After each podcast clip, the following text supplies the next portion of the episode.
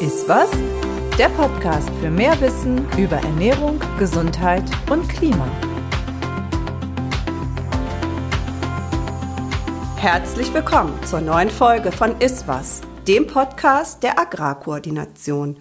Mein Name ist Mireille und heute werfen wir einen genauen Blick auf die Teller in Schulen und Kitas und fragen, Schule gut, Essen gut? Wie gesund und nachhaltig ist das Speiseangebot? Der Einfluss der Schulen und Kitas auf die Verpflegung und die Essgewohnheiten der Kinder und Jugendlichen ist hoch. Knapp 2,5 Millionen Kinder nehmen in deutschen Kitas eine Mittagsverpflegung in Anspruch. Drei Millionen Schülerinnen in Ganztagesschulen haben Anspruch auf ein Mittagessen. Mit ihrer Verpflegung prägen Kitas und Schulen die Ernährungsgewohnheiten der Kinder entscheidend mit und tragen daher eine große Verantwortung. Warum eine Umstellung in der Kita- und Schulverpflegung so wichtig ist, welche positiven Ansätze es bereits gibt und welche politische Unterstützung jetzt notwendig ist, darüber spreche ich heute mit meiner Kollegin Julia Sievers. Sie leitet bei uns seit einigen Jahren das Projekt Gutes Essen macht Schule und sie sagt, gutes Essen muss Teil des Bildungsauftrags sein.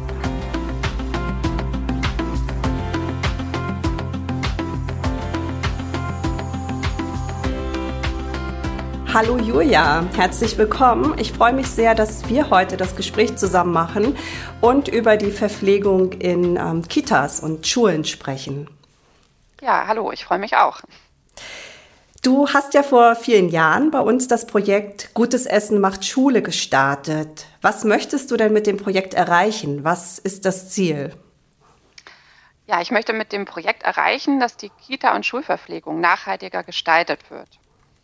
Ähm, genau, das heißt, gutes Essen soll sozusagen beinhalten, dass bei der Auswahl und Zubereitung des Essens darauf geachtet wird, dass es zum einen gesundheitsförderlich ist, aber auch auf Klima- und Ressourcenschutz geachtet wird und aber auch auf das Thema Tierschutz und faire Lieferketten.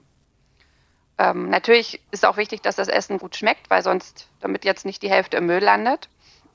Genau, und konkret setze ich mich dafür ein, dass in der Verpflegung mehr Bioprodukte angeboten werden, möglichst aus der Region oder aus dem fairen Handel bei Produkten, die es in, in Deutschland oder äh, Europa nicht gibt.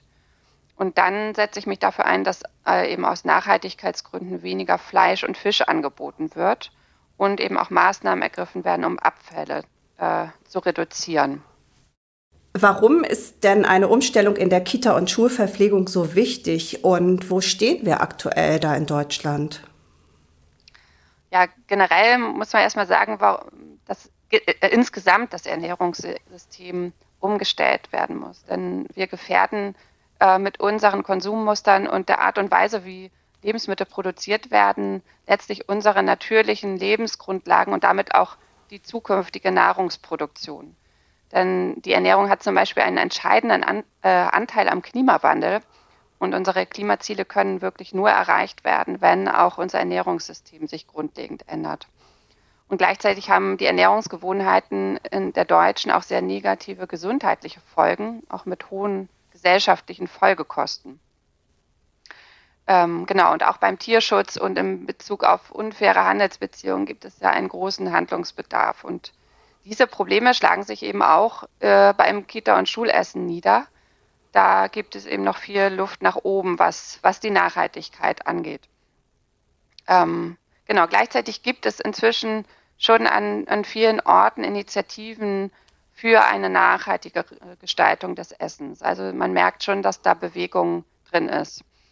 Ähm, ja, und wichtig ist, dass das eben auch auf, auf politischer Ebene stärker unterstützt wird. Denn ähm, mit einer nachhaltigen Lebensmittelbeschaffung eben auch in Kitas und Schulen, die ja mit Steuergeldern finanziert werden, äh, hat der Staat einen wichtigen Hebel in der Hand für die Umgestaltung des Ernährungssystems insgesamt.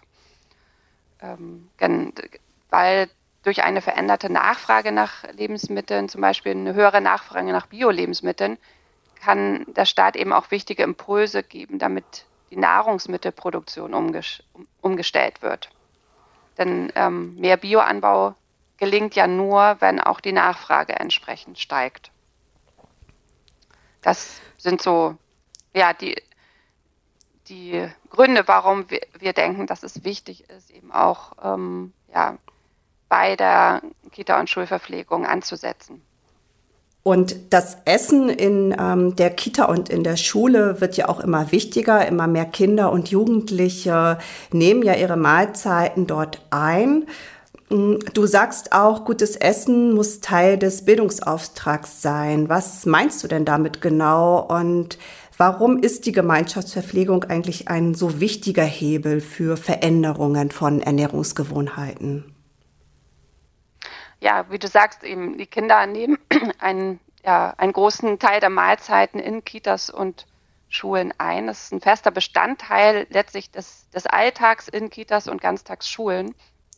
Und ähm, daher kommt diesen Einrichtungen einfach eine hohe Verantwortung zu, da auch mit gutem Beispiel voranzugehen und den Kindern die Chance zu geben, sich gut zu ernähren dann ähm, ja, und weil, ist es so wichtig, gerade auch in Kitas und Schulen anzusetzen, weil bekannt ist, dass Ernährungsgewohnheiten ja in der Kindheit stark geprägt werden und später dann auch nur schwer zu verändern sind.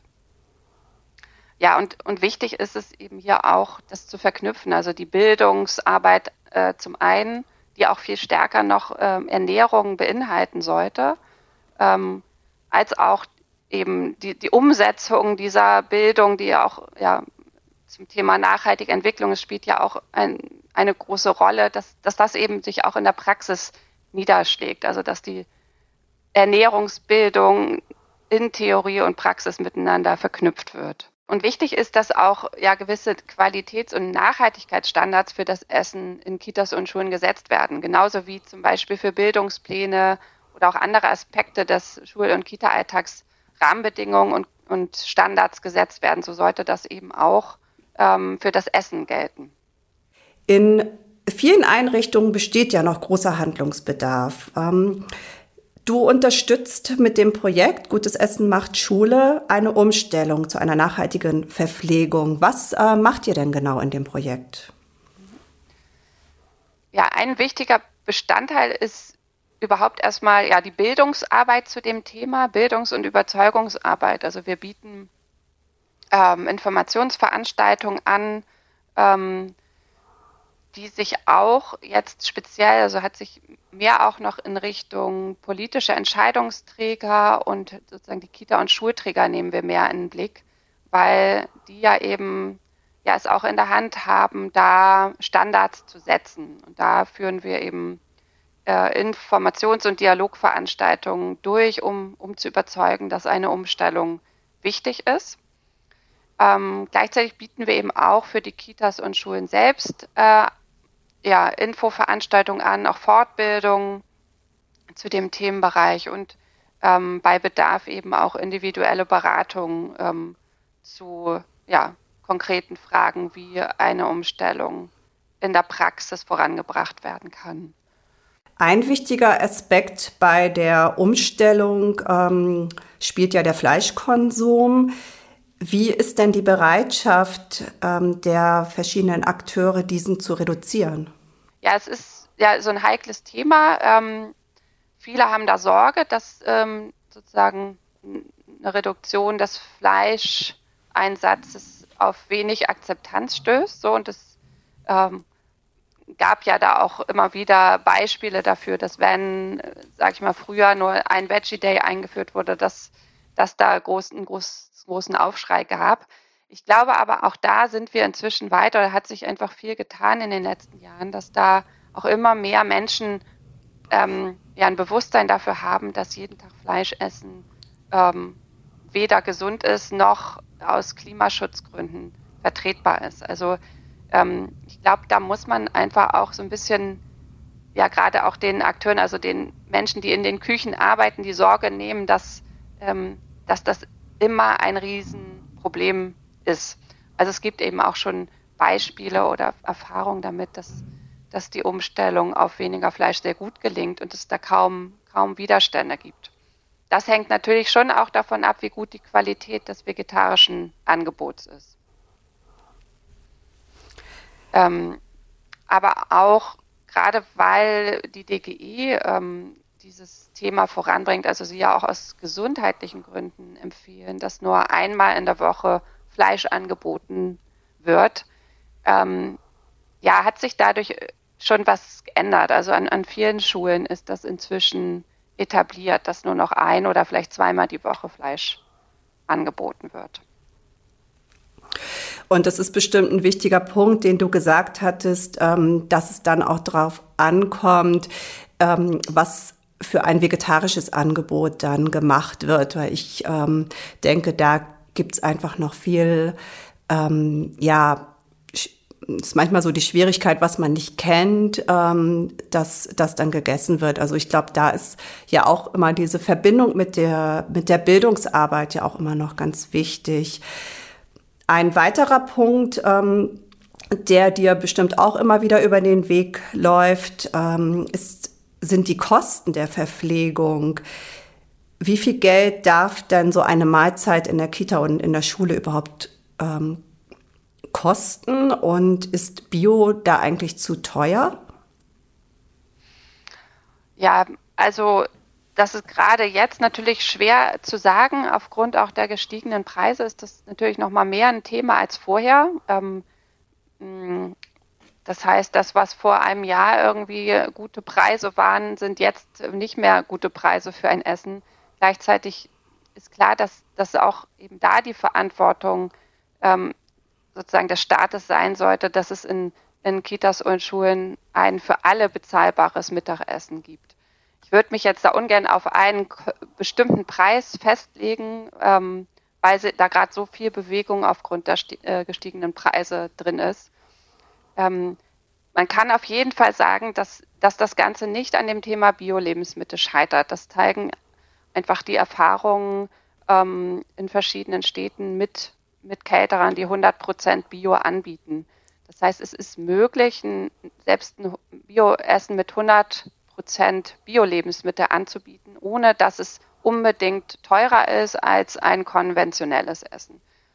Das hat dann viel zu tun damit, wie, wie der Speiseplan gestaltet wird. Eben unter anderem auch hat es mit dem Fleischeinsatz zu tun. Es geht natürlich nicht, dann äh, mehrmals die Woche Fleisch anzubieten. Das ist ja auch ein Kostenfaktor.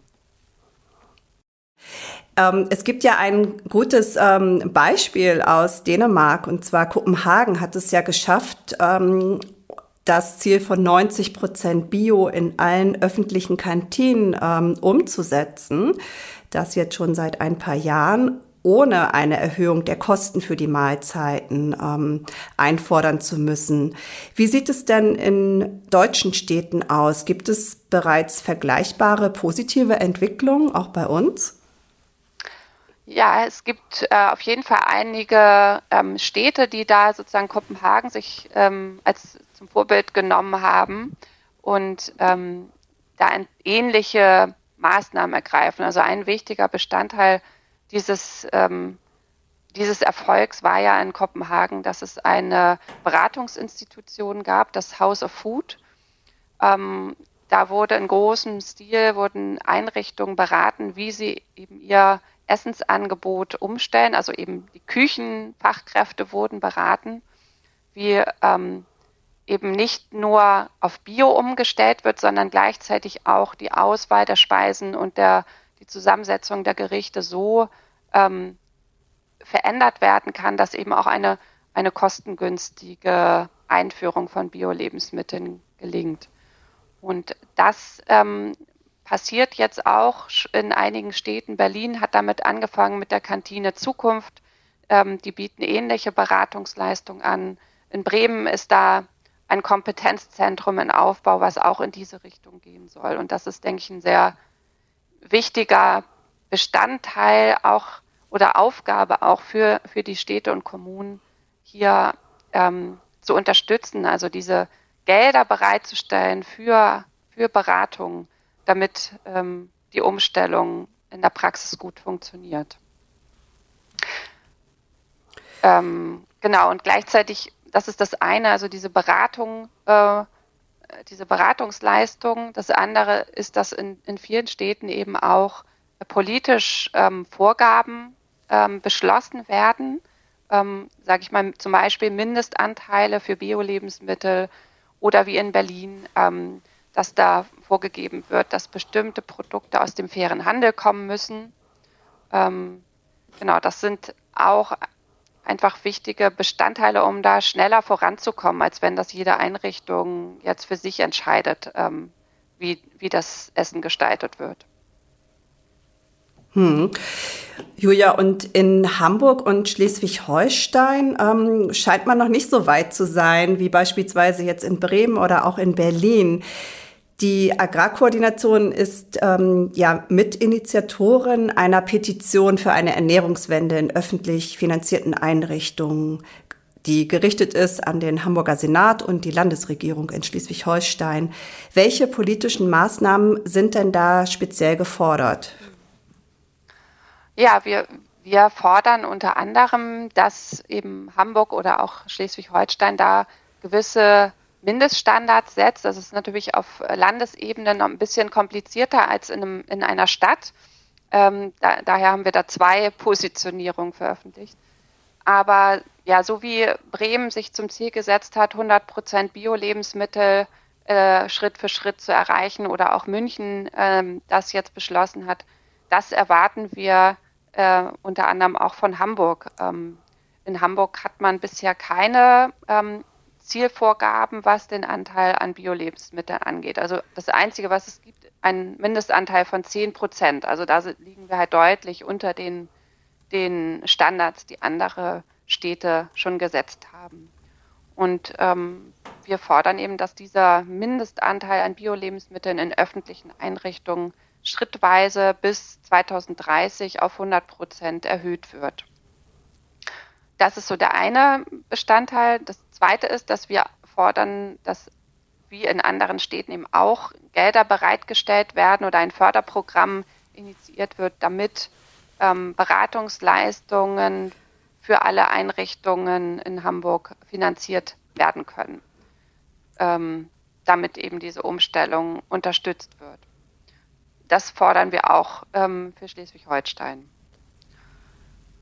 Genau, das sind so zwei, zwei wesentliche Elemente. Ähm, genau, aber es geht, wie gesagt, auch nicht nur um das Thema Bio-Lebensmittel. Wir denken auch, dass Standards gesetzt werden sollten für einen nachhaltigeren Einsatz von, von tierischen Produkten.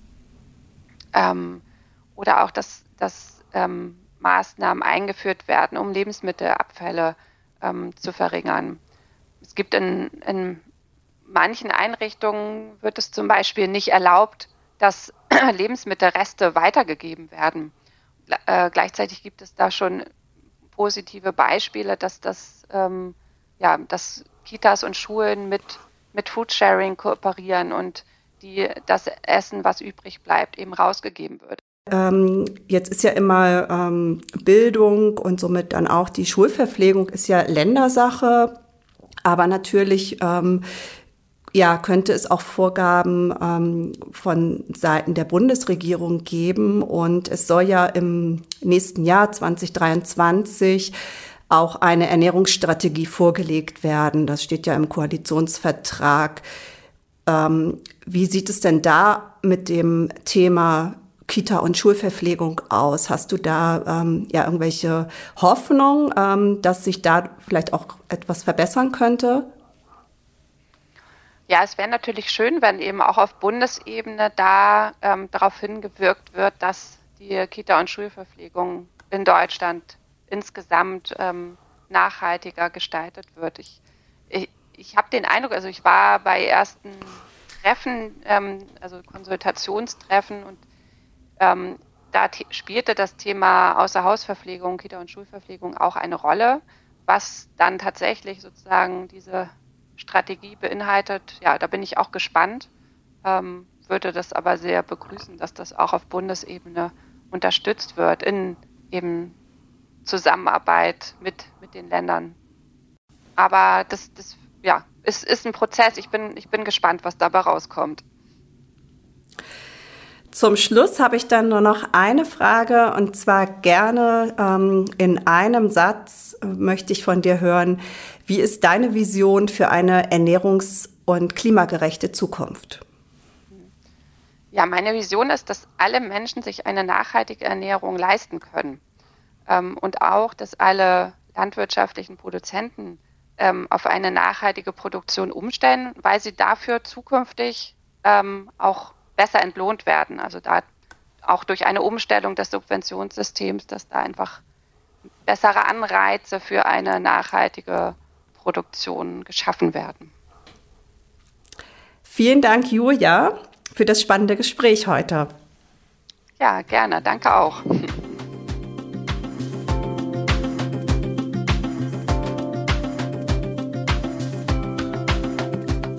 Die Beispiele aus Bremen oder auch Berlin machen Mut und zeigen, dass es doch möglich ist, die Verpflegung in ähm, Kitas, Schulen und auch anderen öffentlichen Einrichtungen ähm, zu verbessern und gesünder und nachhaltiger zu gestalten. In Hamburg und Schleswig-Holstein gibt es da noch einiges zu tun und ähm, ich möchte nochmal an die Petition erinnern. Also alle können sich da bitte noch beteiligen und für eine Ernährungswende auch in Hamburg und in Schleswig-Holstein sich einsetzen. Ich denke auch, dass die Folge viele Anregungen gegeben hat ähm, und sich vielleicht jetzt auch viele Hörerinnen nochmal in ihrer Schulmensa und in der Kita umsehen und sich aktiv zeigen und gutes und nachhaltiges Essen einfordern. Ich freue mich, wenn ihr unseren Podcast weiter folgt, ihn abonniert und schreibt uns auch gerne Kommentare an podcast.agrarkoordination.de. Im nächsten Jahr geht es dann mit neuen Folgen weiter. Schaltet also gerne wieder ein, wenn es heißt, ist was.